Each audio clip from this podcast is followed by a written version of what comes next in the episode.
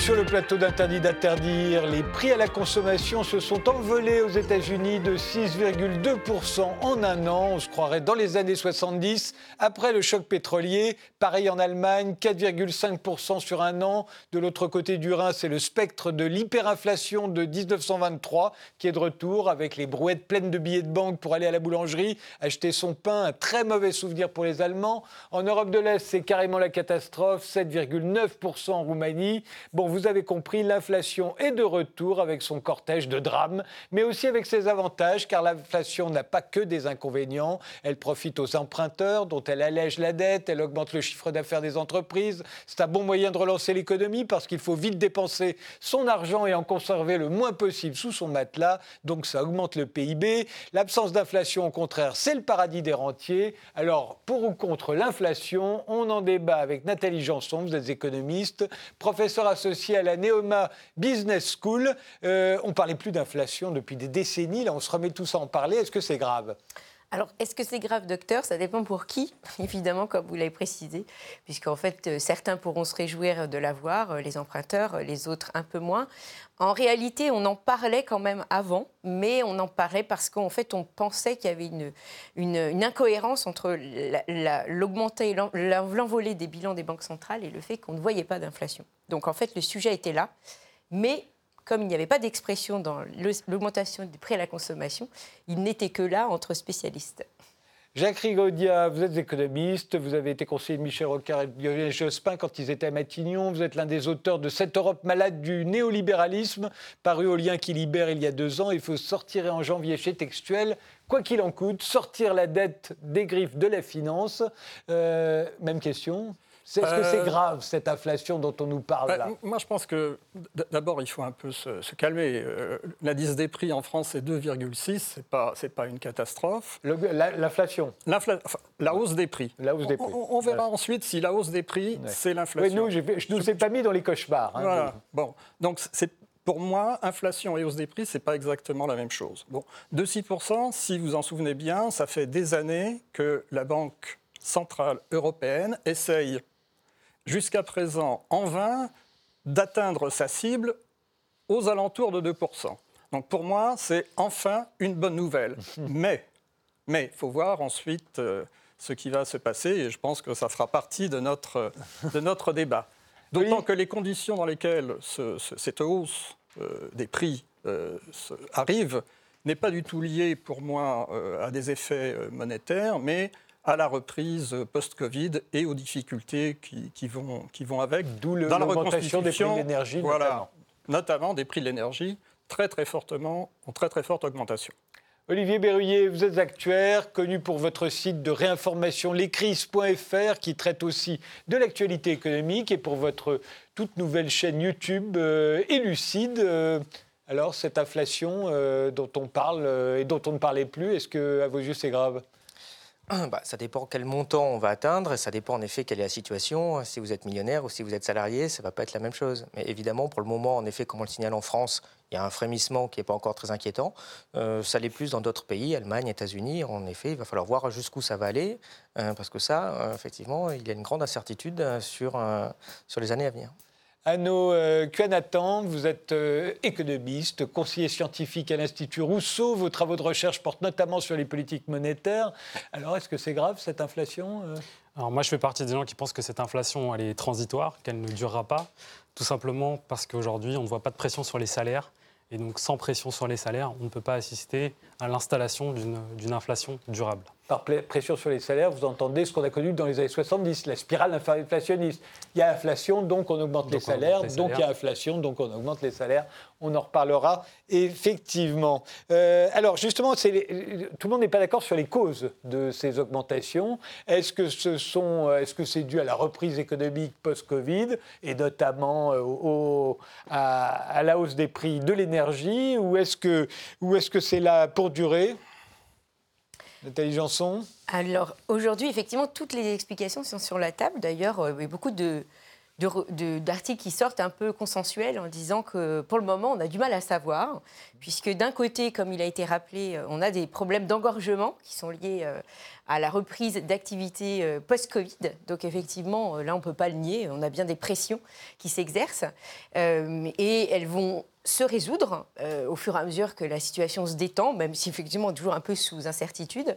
Et euh, d'autre part, il y en a euh, qui pensent que, pour ceux en tout cas, pour qui l'inflation était déjà là mais ne se voyait pas, puisqu'en fait, il y a, en économie, comme disait Bastia, il y a ce qu'on voit et ce qu'on ne voit pas. Bastia, eh bien, Frédéric. Hein. Voilà, merci Frédéric. eh bien, pour cela, ils disent, ben, attendez, là, on a peut-être des conditions qui vont faire qu'on va voir cette inflation qui était déjà là mais qu'on ne voyait pas parce que euh, soit lorsqu'on est dans une récession comme du type 2008, euh, finalement, euh, l'augmentation massive, alors c'est ceux qui évidemment sont plutôt des tenants de l'inflation par la monnaie, c'est-à-dire que la monnaie est un préalable à l'inflation. Et dans ce cas, ils disent, bah, vous voyez, avant, en fait, l'inflation finalement était peut-être déjà là, mais on ne la voyait pas puisqu'elle a, elle a empêché une chute des prix trop importante. Donc c'est pour ça qu'en fait, on ne la voit pas vraiment, mais peut-être qu'elle est là. Et qui, pointe du doigt le fait qu'aujourd'hui, comme on est plutôt dans une reprise, un emballement dû à ces goulots d'étranglement, du coup, on la voit apparaître. Voilà. Vous faisiez la différence entre l'inflation et l'augmentation des prix Oui, euh parce que euh, tout dépend de ce qui se passera en deuxième tour, si j'ose dire. Mais je voudrais revenir sur euh, les causes mmh. immédiates, en tous les cas, de, la hausse des prix. reprise du Covid, mais si on regarde les, les derniers chiffres d'indice, euh, seule l'énergie, euh, si j'ose dire. C'est un peu, moi, j'ai d'ailleurs été un petit peu étonné quand j'ai regardé de, près euh, l'évolution de l'indice des prix. L'énergie explose, plus 20%, je parle France. Hein, on va dire sur la zone euro, c'est encore un petit peu plus. Mais tous les autres éléments de l'indice des prix sont sous les 2%. Hein. C'est-à-dire qu'il y, y, a vraiment un effet massif, massif de la hausse de l'énergie la Banque de France a écrit quelque chose, a sorti une petite étude euh, il n'y a, pas longtemps. Euh, on était à 15 euros au plus bas du le prix du baril. Bon, c'était à la pointe la plus basse. Aujourd'hui, on est aux alentours de 80 euros.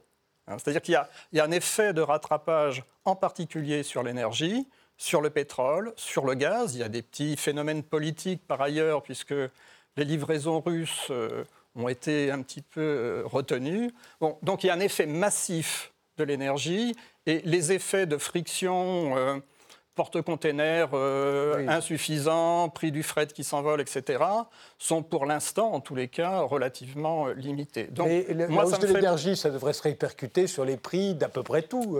oui, ça, ça, va peu à peu se diffuser, dans, sans doute, dans le reste de l'économie. Mais toutes les prévisions, et pour regarder quelles prévisions les marchés font, il faut regarder les marchés à terme, c'est quelque chose qui devrait, si les marchés sont rationnels, ce qui est encore une autre question, euh, se calmer euh, dans l'avenir. Donc concrètement, la Banque de France nous dit une pointe de, hausse des prix d'ici à la fin de l'année 2021, puis une stabilisation. Elle parle même de contre-coup sur 2022. Donc la Banque de France attend plutôt une réduction, et c'est un avis assez général. Ensuite, euh, que ce soit Mme Yellen, que ce soit M. Powell, que ce soit Mme Lagarde, alors je sais bien qu'ils y ont aussi intérêt, ça fait partie, je pense, des débats que, nous aurons. Mais euh, franchement, je crois qu'aujourd'hui, tout laisse à penser que cette hausse des prix sera transitoire et que nous sommes en train d'aborder un pic plutôt que, que l'amorce de quelque chose qui va perdurer. Olivier Berrier oui, mais enfin, euh, j'ai regardé les prévisions de la BCE, dont l'unique objectif est censé être l'inflation.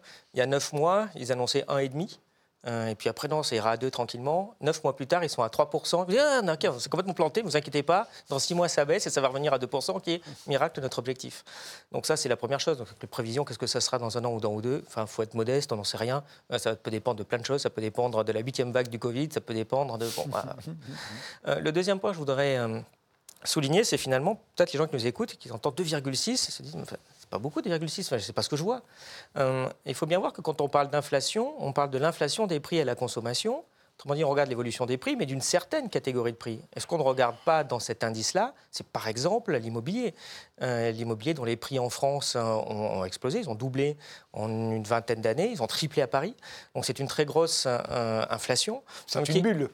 Oui, qui est une bulle, mais pour la vie des gens, quand vous achetez, acheter l'appartement, vous savez, un appartement en France de 70 mètres carrés, dans les années 70, 80, 90, ça valait à peu près 80 000 euros. Ça en vaut 200 000 aujourd'hui.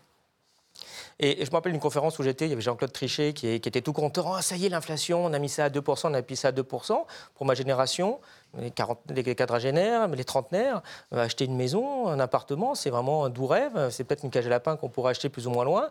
Quand on entend dire, ah, regardez, c'est bon, la, baguette, elle n'a pas du tout, pas, trop augmenté. Mais par contre, désolé, hein, l'immobilier, ça a doublé.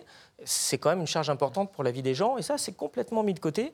La Banque centrale nous désintéresse. Euh, ça n'a jamais été mis dans ses objectifs. Et euh, bah, dans le budget des ménages, ça, compte beaucoup. Et ça, c'est complètement évacué des indices INSEE dont il y aurait beaucoup de choses à dire aussi.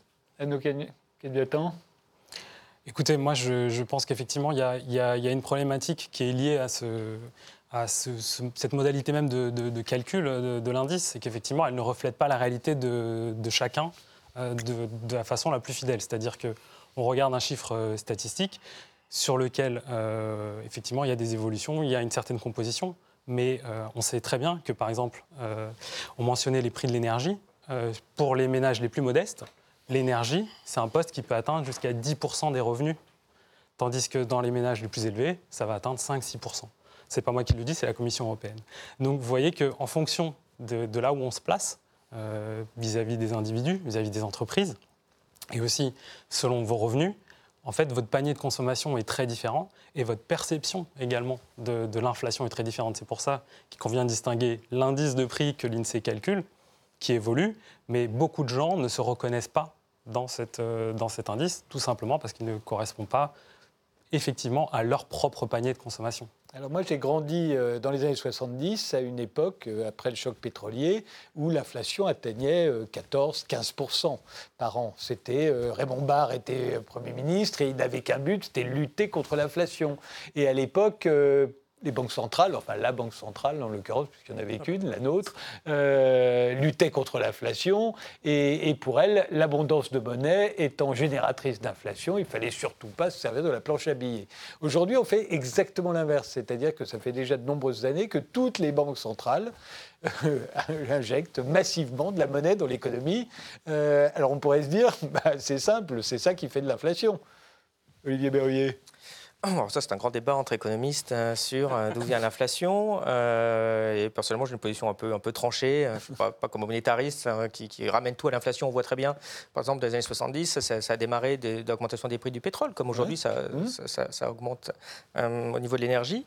ce qui s'est passé dans les années 70, il faut, bien le comprendre, c'est que vous avez eu cette augmentation relativement limitée sur l'ensemble de l'économie des prix de l'énergie mais vous aviez une indexation des salaires sur les prix. Donc quand vous avez eu 4% d'inflation, euh, l'année d'après, les salaires ont automatiquement été augmentés à 4, plus un peu de pouvoir d'achat, ça faisait 5.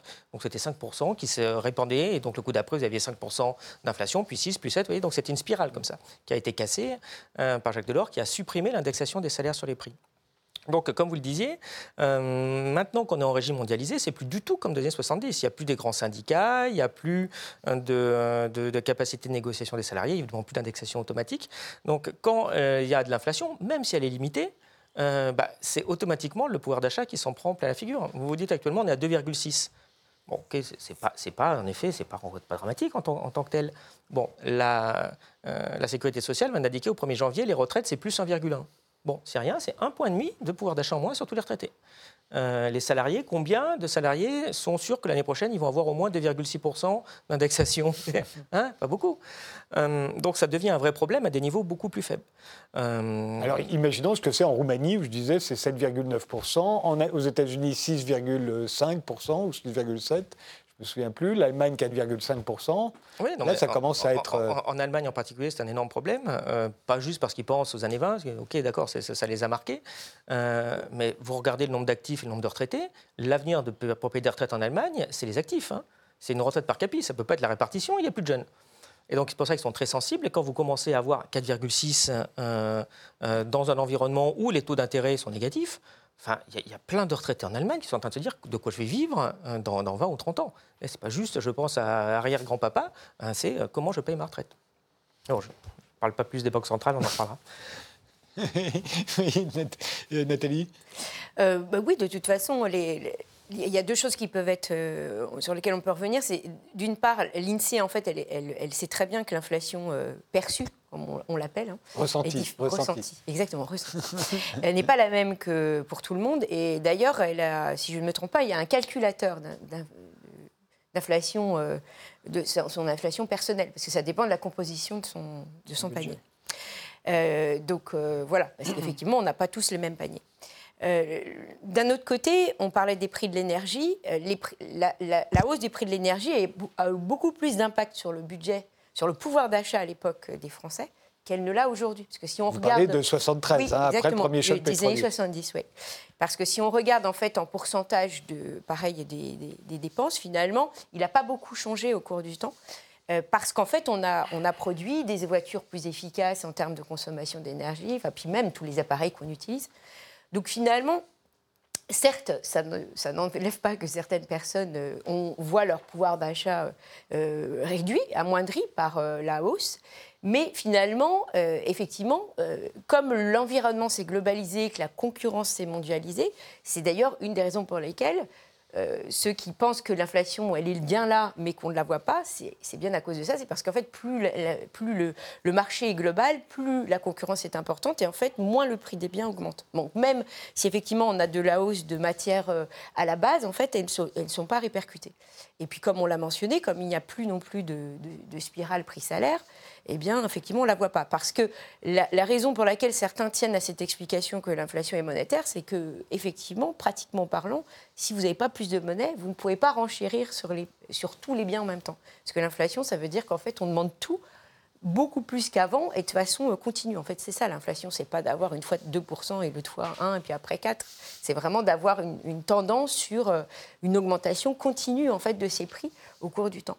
Et euh, pour avoir ça, effectivement, il faut bien avoir de la monnaie qui puisse être dépensée en permanence. Donc effectivement, là aujourd'hui, on a effectivement de la monnaie qui est là, mais qui en fait n'est pas dans, qui est moins dans le circuit qu'on ne pouvait l'imaginer.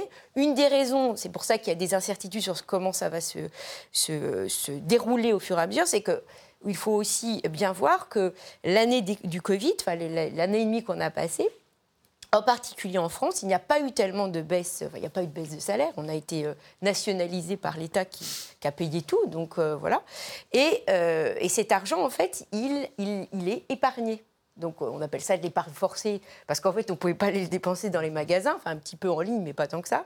Mais néanmoins, il y a quand même une grosse question là-dessus, c'est-à-dire qu'on dit dans, ces cas-là que la vitesse de circulation de la monnaie s'est amoindrie, c'est-à-dire qu'en fait l'argent a, été bien reçu, mais qu'en fait il n'a pas circulé, et que euh, donc un jour, lorsqu'il circulera éventuellement, peut-être que du coup ça va accélérer cette augmentation. Là, c'est une bonne manière. pour le moment, on ne sait pas. Une bonne manière de le faire circuler, c'est de dire qu'il y a de l'inflation.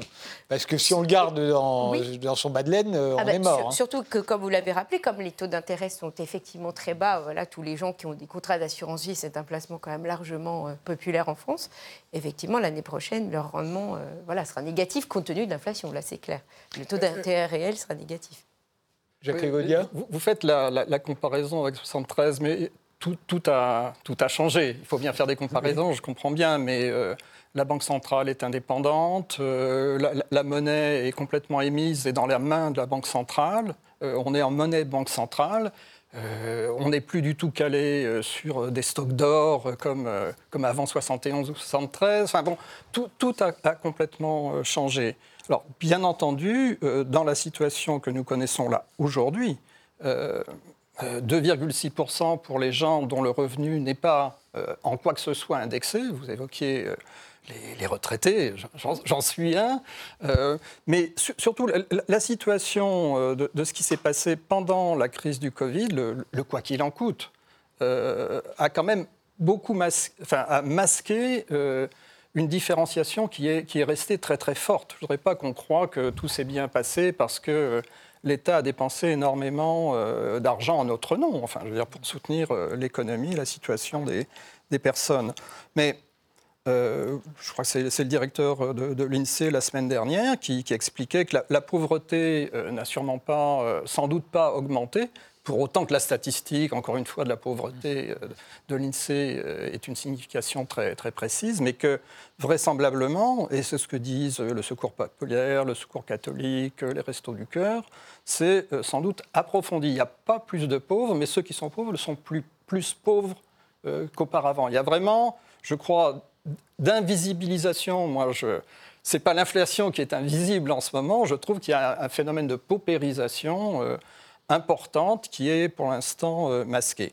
Euh, je, dis ça parce que l'histoire de, l'épargne, l'épargne Covid, 170, 190 milliards d'après, là encore, la Banque de France, est une des, inconnues des, mois, des mois à venir.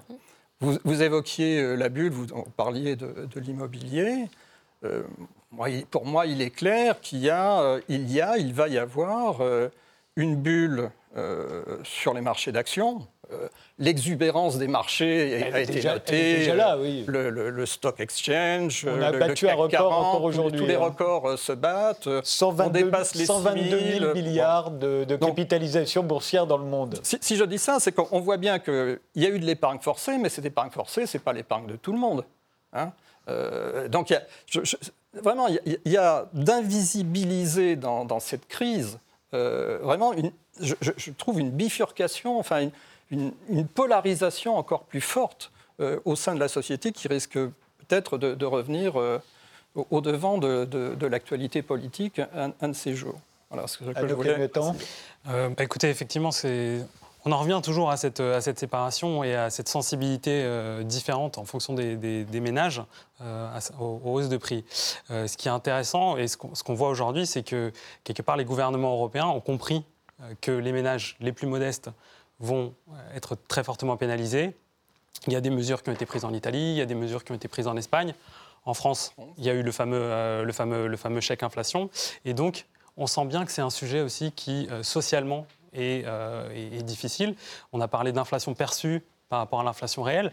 Et donc, euh, tout ça fait qu'aujourd'hui, euh, on se retrouve devant une situation où vous avez le réel, où, effectivement, hormis l'énergie, on a plutôt des prix qui sont relativement stables.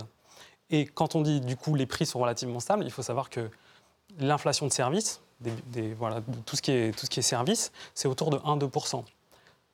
Les trois quarts de l'emploi en France sont des services. Donc comment voulez-vous que votre employeur, qui va gagner 1 ou 2,5% de plus sur son chiffre d'affaires, puisse vous rémunérer nettement mieux?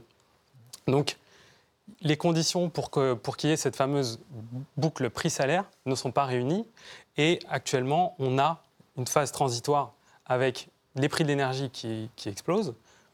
Il faut espérer, on verra si les marchés ont raison, que les prix se calment. Mais si ce n'est pas le cas, euh, la question se posera de comment est-ce qu'on fait pour, garder cette situation soutenable pour les ménages les plus modestes, les gens qui ont besoin de prendre leur voiture pour aller travailler, les gens qui aujourd'hui ne, pourront peut-être pas se chauffer, etc. Donc il y, a, véritablement une question aussi, un, enjeu euh, social derrière, euh, cette, question, cette question d'inflation. Il y a aussi cette question de, de, l'accès au logement, parce qu'effectivement, vous disiez on imprime de la monnaie, on ne voit pas d'inflation. Oui, on ne la voit pas dans l'indice de l'INSEE. En revanche, on parlait des marchés financiers. Là, on en voit une d'inflation. Oui. Alors, mais on la voit aussi. Moi, je me suis amusé à faire des petits calculs euh, sur le, calculateur de l'INSEE, d'ailleurs, avant de cette émission, par rapport aux années 70, justement. Euh, j'ai trouvé, en moyenne, sur ce que je calculais, 700% d'inflation. Il y a eu 700% d'inflation, mais il y a eu de la croissance depuis. Euh, donc, ça aussi, pour qu'on comprenne, les prix ne sont plus les mêmes qu'en 70, donc il y a eu de l'inflation, mais elle a été compensée par l'enrichissement général du pays. Oui. Mais pas de tout le monde. Mais pas tout le monde. il y, en a qui, il y en a qui sont moins riches proportionnellement que, qu'ils ne l'étaient à l'époque. différencié. Il y a, depuis 20, 30, 40 ans euh, vraiment une, bipolarisation. Le mot est peut-être excessif, mais enfin euh, une polarisation euh, aux extrêmes qui est quand même extrêmement, extrêmement nette, extrêmement sensible. Demandez à Thomas Piketty qui, passe son temps à l'expliquer et à le démontrer. En général, les retraités sont plus riches qu'avant les jeunes sont moins riches Oui. Euh, pour les retraités, c'est aussi quelque chose de compliqué parce que, euh, vous rappeliez, j'étais le conseiller social de Michel Rocard et de Lionel Jospin.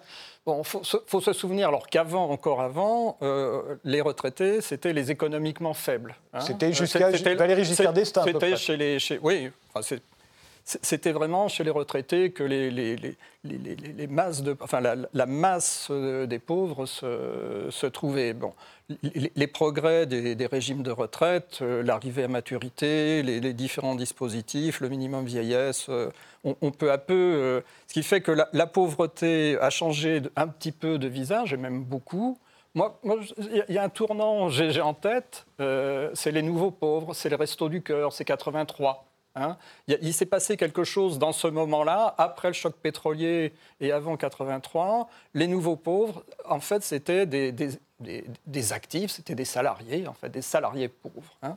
Et c'est la montée de la précarité, du temps partiel chez, les femmes, et puis plus récemment de, l'ubérisation. Donc il, il faut bien comprendre que tout ça se passe dans un contexte de transformation euh, sociale extrêmement, extrêmement important euh, et dans un contexte institutionnel, politique, euh, Maastricht, le, pacte budgétaire européen, qui est un, contexte, je dirais, d'austérité générale. Et évidemment, l'austérité générale, dans ces conditions, elle pèse d'abord sur les plus faibles. On fait une pause, on reprend ce débat juste après.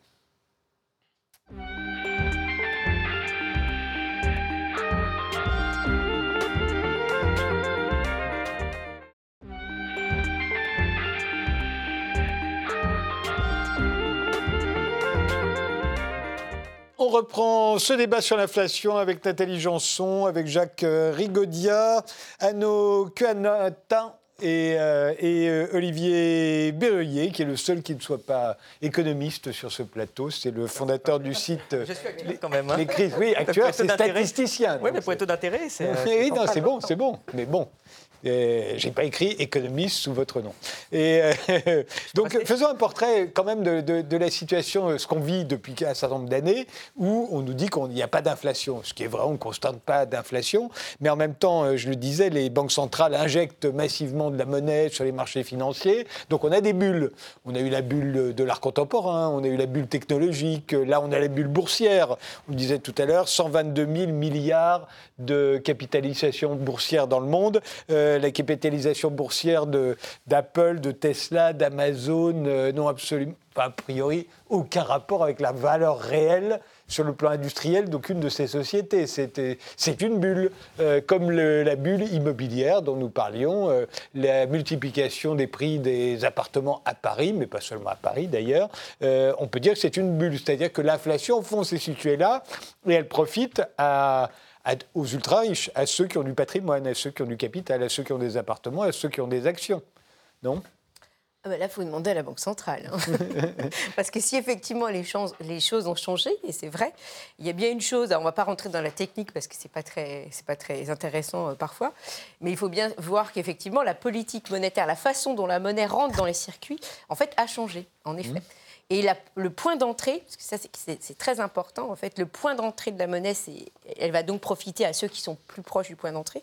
Et le point d'entrée, c'est effectivement le marché financier. Mmh. Parce que la banque centrale, quand elle injecte en fait de la monnaie, effectivement, elle n'est pas en train de pédaler et d'imprimer des petits billets, mais elle, euh, c'est de la monnaie électronique, hein, donc euh, voilà. Mmh. Et c'est euh, en effet à travers l'achat indirect des bons du Trésor auprès des banques commerciales qu'en fait elle va par ces opérations qu'elle va créer en fait la base monétaire, enfin sa, monnaie à elle. Et, euh, et, en effet ici on voit bien que comme elle va acheter ses actifs, bah, l'actif monte en prix puisqu'elle euh, voilà elle va les acheter. Et du coup bah, ça déclenche une, chaîne en fait sur le marché financier qui va pousser à la hausse tous les actifs. Donc il est vrai que cette politique monétaire qui, qui, qui a commencé à être généralisée dans la plupart des pays euh, occidentaux à partir des années 80, en effet, favorise en fait euh, l'augmentation des actifs financiers dès lors Donc c'est le paradis des rentiers, quoi. Bah, par, euh, c'est pas intentionnel hein, pas de ah la part de la Banque centrale, mais en effet, les premiers à bénéficier, puisque c'est eux les plus proches de la source, c'est euh, effectivement ceux qui peuvent. C'est les rentiers et c'est pas du tout les entreprises. Alors si, c'est les entreprises parce qu'il faut bien voir que lorsque la valorisation augmente, c'est plus facile pour une entreprise de lever des fonds que ce soit par euh, endettement ou par euh, fonds propres. Donc on ne peut pas dire que ça ne profite pas aux entreprises, mmh. puisqu'elles elles vont faire des levées de fonds plus faciles, et c'est pour ça qu'on constate aussi un endettement. Les grosses entreprises, vous parlez Les petites aussi, par, euh, oui, oui, parce que bon, c'est alors effectivement les, les, dans les portefeuilles, lorsque et là c'est vrai qu'en en Europe où on est on a des, un, profil d'épargnant qui n'est pas très marché financier, c'est sûr que nous, on en profite moins. Mmh. Si vous prenez les Américains, bon, évidemment, tous les Américains ne sont pas riches et ne placent pas, mais la démocratisation de l'accès au marché mmh. financier est quand même très importante depuis une vingtaine d'années. On a ce qu'on appelle les fonds d'investissement qui permettent en fait à, n'importe qui de pouvoir euh, quand même investir en bourse. Il faut effectivement quand même avoir un, certain niveau de revenu, mais il n'est pas si élevé que ça. Mmh ils, sont donc, ils vont donc profiter de ces hausses. Mais en Europe, où en fait on n'est pas du tout sur ces logiques euh, de portefeuille, euh, parce que ça ne fait pas partie de notre culture, en effet, l'épargnant en fait moyen français ne bénéficie pas de ça. Là où je voulais en venir, c'est que si maintenant il y a de l'inflation, en revanche, c'est mauvais pour les rentiers. Oui. C'est très bon pour ceux qui sont endettés, comme moi par exemple. Et là, on, rend justice. Voilà, on rend justice, ce serait parfait. Donc je veux dire, c'est une inversion du, du jeu le jeu a beaucoup changé et euh, déjà premier point, c'est assez amusant de voir ce que fait la Banque centrale et qui est quand même stupéfiant. Euh, stupéfiant, euh, je dirais dans l'absolu, stupéfiant par rapport à ce qu'elle est censée faire au niveau de ses, de ses statuts. vous vous rappeliez effectivement tout à l'heure des années 70, l'inflation, bon, mais simplement on ne se rappelle pas l'étape précédente qui était 1942-1948, où là l'inflation c'est 1000% en 8 ans. Et donc, effectivement, ça a ruiné euh, tous les systèmes de retraite, d'où la sécurité sociale, puisqu'évidemment, un retraité en 1944-45, bah, sa retraite par capitalisation, quand il avait 1000 francs, bah, il a toujours 1000 francs, mais ça vaut plus que 100 francs. Donc, les gens étaient ruinés, on a fait la sécurité sociale. Mais du coup, après, comme il y avait un fort régime monétaire dans cette hyperinflation, parce que ça a permis de reconstruire la France tout simplement, euh, les banquiers centraux euh, les États, les gouvernements ont géré euh, l'inflation de très près, la création monétaire de très près. Et donc, il fallait faire très attention. Et donc, on n'utilisait plus la planche à billets après cette, euh, cette période-là. On l'a plus utilisée jusqu'aux années 2000. Euh, d'ailleurs, quand il y avait les guerres du Vietnam, ou enfin, pardon, d'Indochine, on allait faire, on allait demander de l'argent aux États-Unis. On n'imprimait pas l'argent nous-mêmes. Comme quoi, c'était vraiment interdit et très très mal. Mais par contre, donc, on a réglé ce problème d'inflation est intéressant de voir ce qui se passe depuis et qui est vraiment stupéfiant. Quand vous regardez les années 70, 80, 90, la masse monétaire en France, en, en francs constants et en euros constants, elle ne change pas il y a 400 milliards. Toutes les années 70, 80, 90. Vous regardez à peu près de 95 à 2015, elle double. Et pourquoi elle double? Elle double cette fois par les banques privées qui créent de la monnaie pour financer la bulle immobilière. Et donc la création de monnaie, est donné aux épargnants. Les épargnants achètent de l'immobilier, ça fait monter l'immobilier. Euh, et pourquoi ce mécanisme Quand on dit oui, mais pourquoi quand on crée de la monnaie, ça fait monter les prix? Tout simplement que bah, quand on fixe un prix, il y a un demandeur, un acheteur qui se mettent d'accord sur un prix. Si évidemment euh, celui qui achète a plus d'argent, bah, le demandeur va lui demander plus d'argent. Euh, si vous voulez acheter mon smartphone, moi, ok, je vous le vends 200 euros parce que je vous aime bien. si c'est Xavier Niel, ce sera 10 000 euros. si c'est Bolloré, ce sera 5 milliards parce que j'ai envie d'acheter un média. Bon. mais plus la personne en face a de l'argent, plus vous faites monter le prix. Donc, il y a eu cette période-là où, quand même, en 15 ans, on a doublé la masse monétaire. Et les prix ont doublé de l'immobilier. Et ce qui est fascinant, c'est que depuis 2015, 2015-2021, on a redoublé la masse monétaire. On est passé de 800 milliards à 1600 milliards. Vous regardez la courbe, elle est euh, quasiment exponentielle. Et cette fois, où va l'argent? Ce n'est pas les banques qui, qui l'ont créé en donnant du crédit, c'est directement la Banque centrale, et ça c'est nouveau, qui a acheté de la dette publique sur les marchés à des gens qui l'avaient déjà, et donc, elle a créé l'argent, elle a donné à ces personnes-là, et sachant que 80% de la dette publique est détenue par les 20% des ménages les plus riches, voire les 10%, vous avez enrichi considérablement euh, cette catégorie de population. Parce que quand je dis que la masse monétaire augmente de 1000 milliards, l'AMA, ça semble très compliqué de quoi il parle. En fait, c'est en gros la somme de l'argent sur les comptes courants. En plus les pièces et billets, mais ça, ça ne change pas beaucoup. Donc en fait, ça veut dire que l'argent des Français sur leurs comptes courants, il s'est pris 1000 milliards en une dizaine d'années. Euh, et, quand je parle depuis 95, ça fait à peu près 25 000 euros par ménage. Enfin, je ne sais pas vous, mais moi, mon compte en banque, il ne s'est pas pris 25 000 euros depuis 6 ans. Donc ça veut dire qu'il y a une certaine fraction de la population qui s'est considérablement enrichie par cette création monétaire. Pour le moment, elle n'a pas été encore inflationniste sur les prix à consommation, tant mieux. Euh, mais elle continue à alimenter, comme vous le disiez très bien, les bulles, les bulles immobilières, les bulles sur les actions, les bulles obligations, et puis surtout, comme on est en régime mondialisé, c'est-à-dire cette inflation-là peut aussi très bien se générer en Allemagne parce qu'on va vouloir acheter des choses en Allemagne parce que l'immobilier est pas cher, euh, au Brésil ou j'en sais rien. Donc ça, flotte. Et la Banque centrale qui fait ça, enfin c'est comme stupide parce son mandat c'est il ne faut pas que vous fassiez n'importe quoi parce qu'on l'a payé trop cher par le passé, et elle recommence, tout simplement comme vous le signalez, au service des plus aisés. Anno je ne sais pas si effectivement c'est on va dire, ciblé pour que ce soit au service des plus aisés. Mais euh, c'est malheureusement un des, effets pervers de cette, politique. D'ailleurs, ça a souvent été reproché à la Banque Centrale Européenne. Euh, l'une de ses lignes de défense, hein, parce qu'il faut, aussi, euh, apporter un, peu de contradiction, c'est la BCE dit qu'elle a contribué à la baisse du chômage, qui est une des premières sources d'inégalité, et donc en ce sens, ça marche.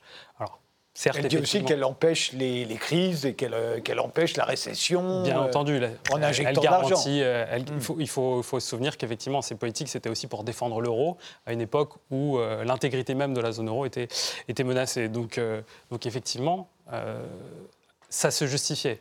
Aujourd'hui, en revanche, il est absolument pertinent de se poser la question de est-ce qu'on doit maintenir cette politique? Est-ce qu'on doit la rediriger? Parce qu'encore une fois, elle ne bénéficie pas au crédit les... Et d'ailleurs, euh, euh, Christine Lagarde est sous le, feu des critiques aujourd'hui. On dit c'est de sa faute. On dit c'est de sa faute. En tout cas, sa position, elle est, elle est, elle est un peu différente de, celle des États-Unis. je, pense que dans, dans, dans, l'historique qui vient d'être fait, avec lequel moi je suis euh, globalement d'accord jusqu'en 2015, euh, c'est-à-dire que la, création, avant 2015, la création monétaire, elle était euh, pour les banques et euh, a produit les, différentes bulles que vous évoquiez, technologiques, immobilières, immobilières en Espagne, enfin bon, et, les actifs financiers. Depuis 2015, c'est autre chose. c'est quand même l'évolution du, bilan de, la Banque centrale, c'est quand même essentiellement le rachat des dettes publiques. C'est pas, pas la même chose. Hein. C'est-à-dire que quand la Banque centrale euh, donne de l'argent aux banques de second rang, crée de la monnaie, et que les banques, les banques de second rang prêtent euh, pour faire de la bulle immobilière, pour acheter des actions aux entreprises, etc., là, oui, on a un mécanisme qui, va dans celui que j'évoquais tout à l'heure de, de, bipolarisation de la, société. Euh, quand Draghi, en 2012, annonce le whatever it takes et achète, fait acheter par la BCE à partir de 2015 des actifs publics, on est dans un tout autre cas de figure.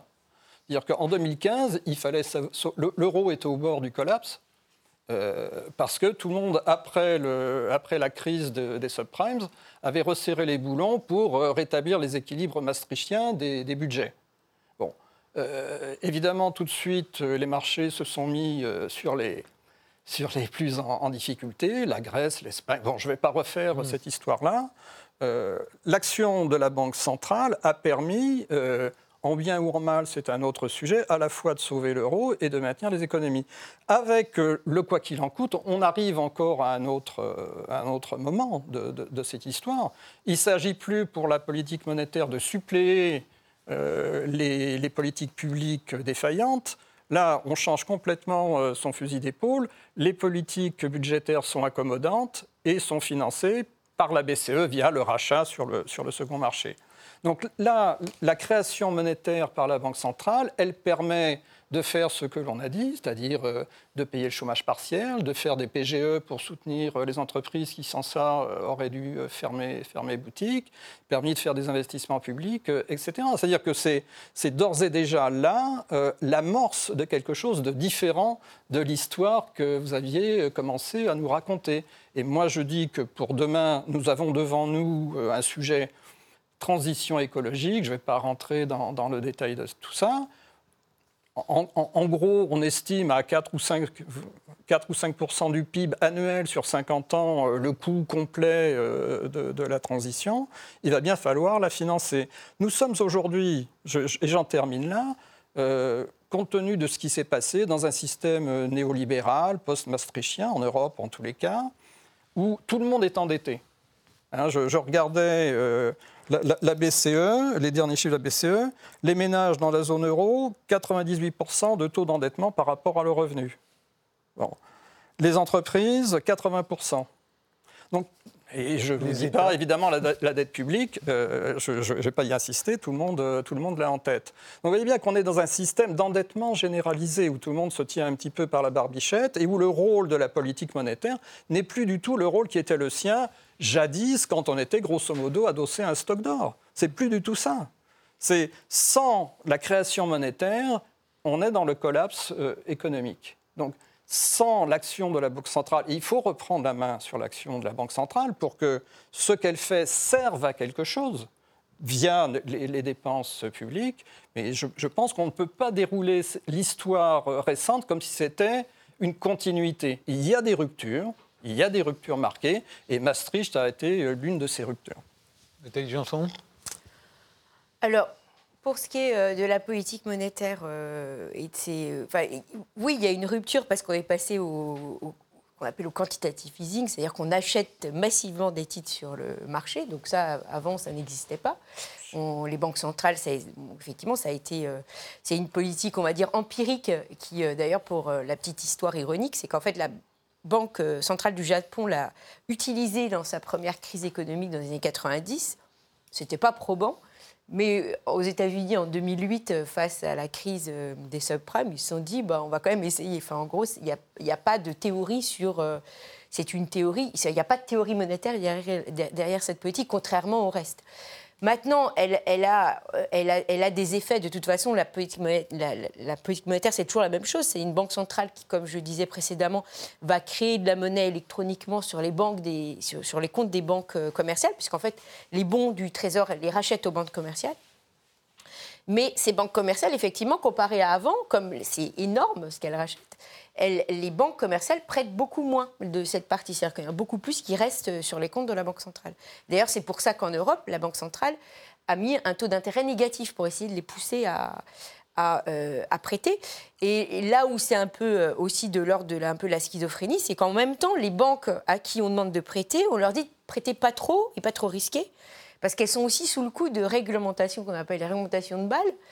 Donc c'est vrai qu'on est dans un système qui est un petit peu particulier où en même temps la banque centrale en fait va est dans une action où elle va vraiment inonder le marché de liquidité elle va et qui a des effets euh, pervers ou en tout cas non intentionnels, mais qui sont là, qui se reflètent dans un marché euh, financier qui est extrêmement euh, élevé. D'ailleurs, beaucoup font la comparaison graphique de l'évolution des bilans des banques centrales et de l'évolution des marchés financiers. C'est vrai que c'est très drôle. Là, on va pas, c'est pas très scientifique tout ça, mais c'est drôle de voir effectivement à quel point les deux sont assez, les deux images sont assez similaires en termes de, de, courbes, puisque les deux montent assez rapidement.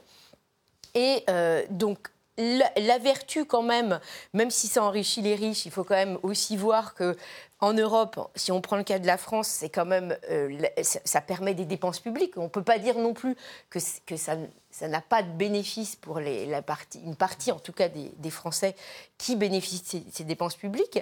Mais c'est effectivement, du coup, il y a quand même une masse au milieu qui, elle, a l'impression, bah, regarde passer le train, quoi, puisqu'il y a ceux qui en profitent euh, au point d'entrée, il y a ceux qui en profitent parce que la dépense publique est permise. Donc, euh, j'ose quand même espérer que la dépense publique, elle aide quand même ceux euh, à qui elle est destinée, en tout cas en partie. Mais effectivement, on a quand même une partie qui est au milieu et qui, elle, euh, ne va pas bénéficier de cette situation bien particulière. Et en fait, où il est compliqué de se dire ce qui va se passer, parce qu'en fait, on ne l'a jamais vécu. Donc, on ne sait pas. Olivier Berruyer oui, vous êtes vraiment sympa avec la Banque centrale, mais euh, un, ce qu'elle fait, c'est déjà parfaitement illégal. Ce n'était pas le pacte de début de l'euro. L'euro, c'est la Banque centrale, elle est là pour s'occuper de l'inflation, rien d'autre. On peut discuter, on aurait pu mettre le chômage, la croissance. Tout ce dont on a dit tout à l'heure, elle fait des choses vachement bien. C'est juste pas son, mandat. Euh, ça pose des problèmes dans certains pays qui divergent de plus en plus, parce que 2-6 nous, 4-6 l'Allemagne. Mm. Euh, et il y a des pays qui sont presque à 0,05. Et là, pour la Banque centrale, c'est atroce. Que faire dans ce cas-là? C'est un des problèmes majeurs de l'euro. Vous avez une zone, elle n'est pas du tout homogène, ça diverge de plus en plus. Qu'est-ce qu'elle fait? Il faut qu'elle interagisse pour euh, limiter les prix en Allemagne, mais alors on va détruire les prix en Portugal ou en Grèce. Euh, donc, c'est encore un, effet qui est, mal foutu. Mais surtout, démocratiquement, il y a une soi-disant de l'indépendance, mais qui décide de ça? C'est quand même un sujet majeur. Ils sont en train de monétiser la dette publique. vous trouvez ça sympa Effectivement, on peut discuter, des avantages. mais il y a des avantages, mais il y a aussi des inconvénients. Et cette idée qu'on crée de la richesse avec une imprimante, bah, voilà, comme quelques, quelques décennies d'histoire montrent que généralement ça finit pas très très bien en fait sur cette histoire-là, surtout au niveau des prix. Ils ont déjà réussi à doubler les prix de l'immobilier. On va voir ce qu'ils font avec ce nouveau doublement de la masse monétaire dans 10-15 ans. Mais euh, dans le cas de, l'augmentation à peu près de 100% hum. depuis mars 2020 hum. euh, de la capitalisation euh, des GAFAM, hum. doublé depuis mars 2020. Ça aussi, c'est une bulle. Bien sûr. Ça Non, aussi, c'est lié à l'injection massive de ça, la Fed. ça alimente des bulles partout, puisque finalement, vous avez gonflé d'argent euh, la, la- la masse des, euh, des, des citoyens qui ont le plus d'argent. De toute façon, il y a un article la, quoi, la semaine dernière qui montrait que ouais, grosse augmentation des prix des super yachts à plus de 600 millions d'euros. Ah bah ouais, c'est vrai, gros problème. Ou alors, effectivement, les prix des, des voyages dans l'espace maintenant euh, aussi euh, au- augmentent. Donc, Mais en même temps, c'est pas la volonté de la Fed, par exemple, Mais- de doubler le capital Mais de- d'Elon Musk. Mais, non, mais en C'est pas le but. Non mais, non, mais Frédéric, on est toujours dans les suites de la crise de 2008. On n'en est pas sorti, en fait. Depuis ce moment-là, c'est ce que vous dites. Ils ont commencé à créer ce qu'ils appellent une politique non conventionnelle. Rien que le nom. Ils vous disent bonjour, on fait n'importe quoi. On fait pas du tout ce qu'il faut faire normalement. On expérimente. Bienvenue dans cette expérience de la BCE, dont votre argent est le héros. Vous allez voir ce qui va devenir. Euh, non, mais c'est dingue quand même. Vous regardez, les types, ils doublent la masse monétaire. Personne n'en a parlé. Il n'y a pas le moins de débat au Parlement. D'ailleurs, qui est au courant Si vous ne regardez pas cette émission, d'ailleurs, vous n'allez pas la prendre ailleurs. Mais c'est stupéfiant. N'importe quel banquier central des années 70, 80, j'en ai parlé à certains, les types s'arrachent les cheveux. Ils disent mais, mais ils sont fous à mettre autant de sais, C'est c'est pas une petite inondation de Non, liquidités, c'est le Niagara là qui sont en train de, de, nous, de nous injecter. Et qu'est-ce qui va se passer? On n'en sait rien. D'accord, j'en sais rien, Frédéric. Je ne vais pas vous dire oh oui, ça fait de la catastrophe. Je dis juste qu'en général, à chaque fois qu'on a fait ça, on s'en est pris plein la figure. Enfin, on, pardon, les citoyens lambda, c'est sûr que les milliardaires, ça va, vous inquiétez pas trop, ça se passe plutôt bien pour eux. Mais Oui, enfin, ça dépend. 29, ça s'est mal passé pour un certain nombre d'entre eux. hein. oui, bon, après, ils ont vite rebondi. hein. De toute façon, de toute Ah, façon, la ils, sont, BCE. ils sont jetés des, de, quelques étages, ils ont Mais, rebondi mais euh, peut-être que la BCE sur le trottoir. nous préparer la- le, le centenaire de la crise de 1929 avec une super reconstitution euh, en, des Europe. doutes quand même. Je sais pas, moi, après les Man Brothers, on voit bien qu'ils sont quand même, ils se sont mordus les Mais il n'y droits a de pas de ce solution petit en fait, effet. parce que là je les critique façon, fortement. Mais a pas de s'ils arrêtent, Non. ça s'écroule. Ça s'écroule, j'allais dire. C'est pour ça que tout le monde sait quand ils monétisent, ils le disent pas, et puis ils disent non, non, c'est pas de la monétisation, on va rembourser, vous inquiétez pas, on va être remboursé. Et il y, a- il y a ce débat dont, dont vous prenez part sur faut-il rembourser la Banque centrale? On remboursera jamais la Banque centrale. C'est évident. Qui va faire ça? Rembourser la Banque centrale, ça revient. entendre. Mais évidemment, mais rembourser la Banque centrale, c'est comme si je vous prends 1000 euros d'impôts en tant qu'homme politique, et puis je redonne à la Banque centrale qui dit Oh, bon, j'avais pas besoin, merci, elle le brûle devant vous. Et c'est ça, elle détruit l'argent qu'elle a créé. C'est normal, c'est une dette pour elle. hein. Mais quel homme politique va prendre de l'argent en impôts et dire Tiens, si on le brûle? Alors, Quelques Allemands le feront parce qu'ils sont, ils sont carrés, mais n'importe quel homme politique va plutôt le dépenser ailleurs. Euh, donc évidemment qu'on ne la remboursera jamais. Et, et si vous voulez d'ailleurs, dans, dans les débats, au de dire à Bruno Le Maire euh, Non, non, il ne faut pas rembourser la BCE, dites-lui ambition. Bruno, quand est-ce que tu la rembourses Quel jour C'est quand la première baisse de 100 milliards Je les transmettrai. mais si ils ne le feront jamais parce que si vous faites ça, vous déclenchez une crise sur les marchés financiers. Et donc en fait, vous voyez, on est dans une poursuite depuis 2008 pour empêcher l'écroulement financier de toutes ces dérives du financiarisme à outrance. Alors évidemment, on met de l'argent dans la machine, on gagne du temps, c'est vrai qu'on gagne beaucoup de temps. Et j'avoue, moi-même, toujours, hein, dans un débat, on me dit Oui, mais tu dis ça depuis 10 ans. Dit, Ouais, ok, c'est vrai. Je ne pensais pas que ça durait aussi longtemps. Mais par contre, chaque élément d'analyse que j'avais il y a 10 ans est encore pire aujourd'hui. Il y a de plus en plus de dettes publiques, il y a de plus en plus de bulles, il y a de plus en plus de prix sur les actifs, les immobiliers, les actions. Ok, on peut penser que les taux d'intérêt vont rester négatifs pendant 50 ans. Ça n'arrivera pas. Dès que les taux d'intérêt remonteront, vous aurez un crash du système. Jacques Rigodia, Ouais, très vite, il nous reste je- 4 minutes. Oui, j'avoue un point d'accord avec ce qui vient d'être dit. C'est on est dans un régime totalement euh, sans, sans- sans référence dans l'histoire. Euh, la monnaie, c'est le cœur du c'était le cœur du régalien. Euh, il échappe complètement euh, à tout débat démocratique. Euh, ça, je, je pense que là-dessus nous sommes d'accord. Et ça, c'est pour ce qui nous concerne, c'est Maastricht. C'est- ça le point de, de- de rupture. La Banque centrale est indépendante et ne prête pas aux États et surtout pas euh, en direct. Vous savez que le compte du Trésor à la Banque de France, tous les soirs, la clôture à 19h doit être supérieure à zéro. Euh, le- voilà, même pas un centime. Supérieur à zéro. Hein, c'est quand même. Bon, quand, on dit la monnaie, on pense vraiment euh, le franc, euh, Crésus qui, qui- fait la première monnaie euh, frappée. Enfin, c'est vraiment un privilège régalien. C'est fini. Bon, très bien. Et pour donner à qui Est-ce qu'il y a un autre lieu de souveraineté politique, démocratique, qui, qui au moins a une légitimité? C'est le, Conseil des gouverneurs des banques centrales. Et, et- Madame Lagarde, il n'y a aucune légitimité démocratique, il n'y a aucun contrôle démocratique. Et là, je pense que là-dessus, au moins, on, se, retrouvera. Ce, que je pense, par ailleurs, euh, sur, euh, l'euro, c'est que l'euro est mal né, tout simplement, pour les raisons que je viens, je d'indiquer. Euh, la monnaie, c'est le régalien, c'est une volonté politique, c'est un cours forcé, c'est un cours légal. L'euro, c'est quoi? C'est- rien, il n'y a pas d'homogénéité fiscale, pas d'homogénéité sociale, il n'y a pas de... c'est une zone économique de marché, mais qui n'est pas intégrée. Et donc ça ne peut que se désintégrer forcément à intervalles réguliers, ça va de contradiction en contradiction. Nous sommes d'accord sur ce point-là. Mais euh, le, seul moyen, c'est de repolitiser euh, la monnaie. Il faut arrêter de laisser euh, à ces gens indépendants, surtout pas leur parler de, politique, et, et, faire en sorte qu'il y ait un contrôle politique sur la création monétaire. Anno Oui, alors du coup, effectivement, je vous rejoins tout à fait. Et nous, d'ailleurs, à l'Institut Rousseau, nous faisons des propositions pour redémocratiser le fonctionnement de la Banque centrale. Parce que vous l'avez dit, aujourd'hui, c'est un, un, fonctionnement technocratique.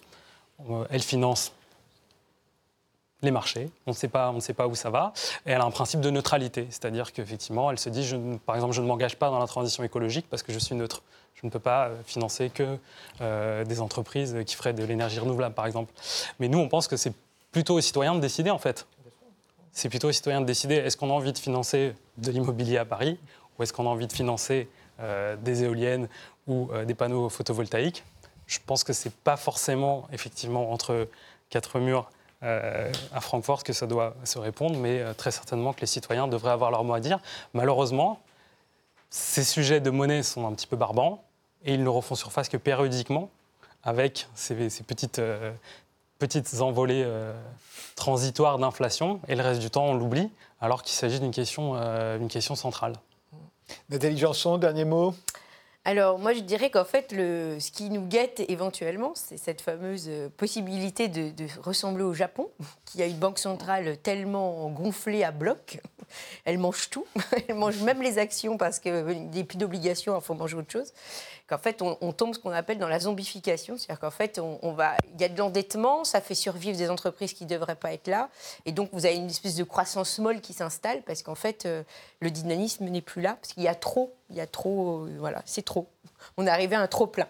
C'est l'abondance. Autre... Notre problème, c'est l'abondance. Voilà, c'est l'abondance. Et c'est un, autre sujet possible dans le futur. Euh, voilà. C'est une autre forme d'inflation aujourd'hui moderne.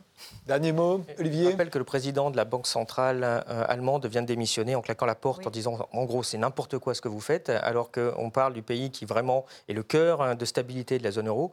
Donc je ne sais pas si l'euro est, mal né, mais on craint qu'il soit bientôt mort en fait. Je vous remercie tous les quatre d'avoir participé à cette émission. Merci de l'avoir suivi et rendez-vous au prochain numéro.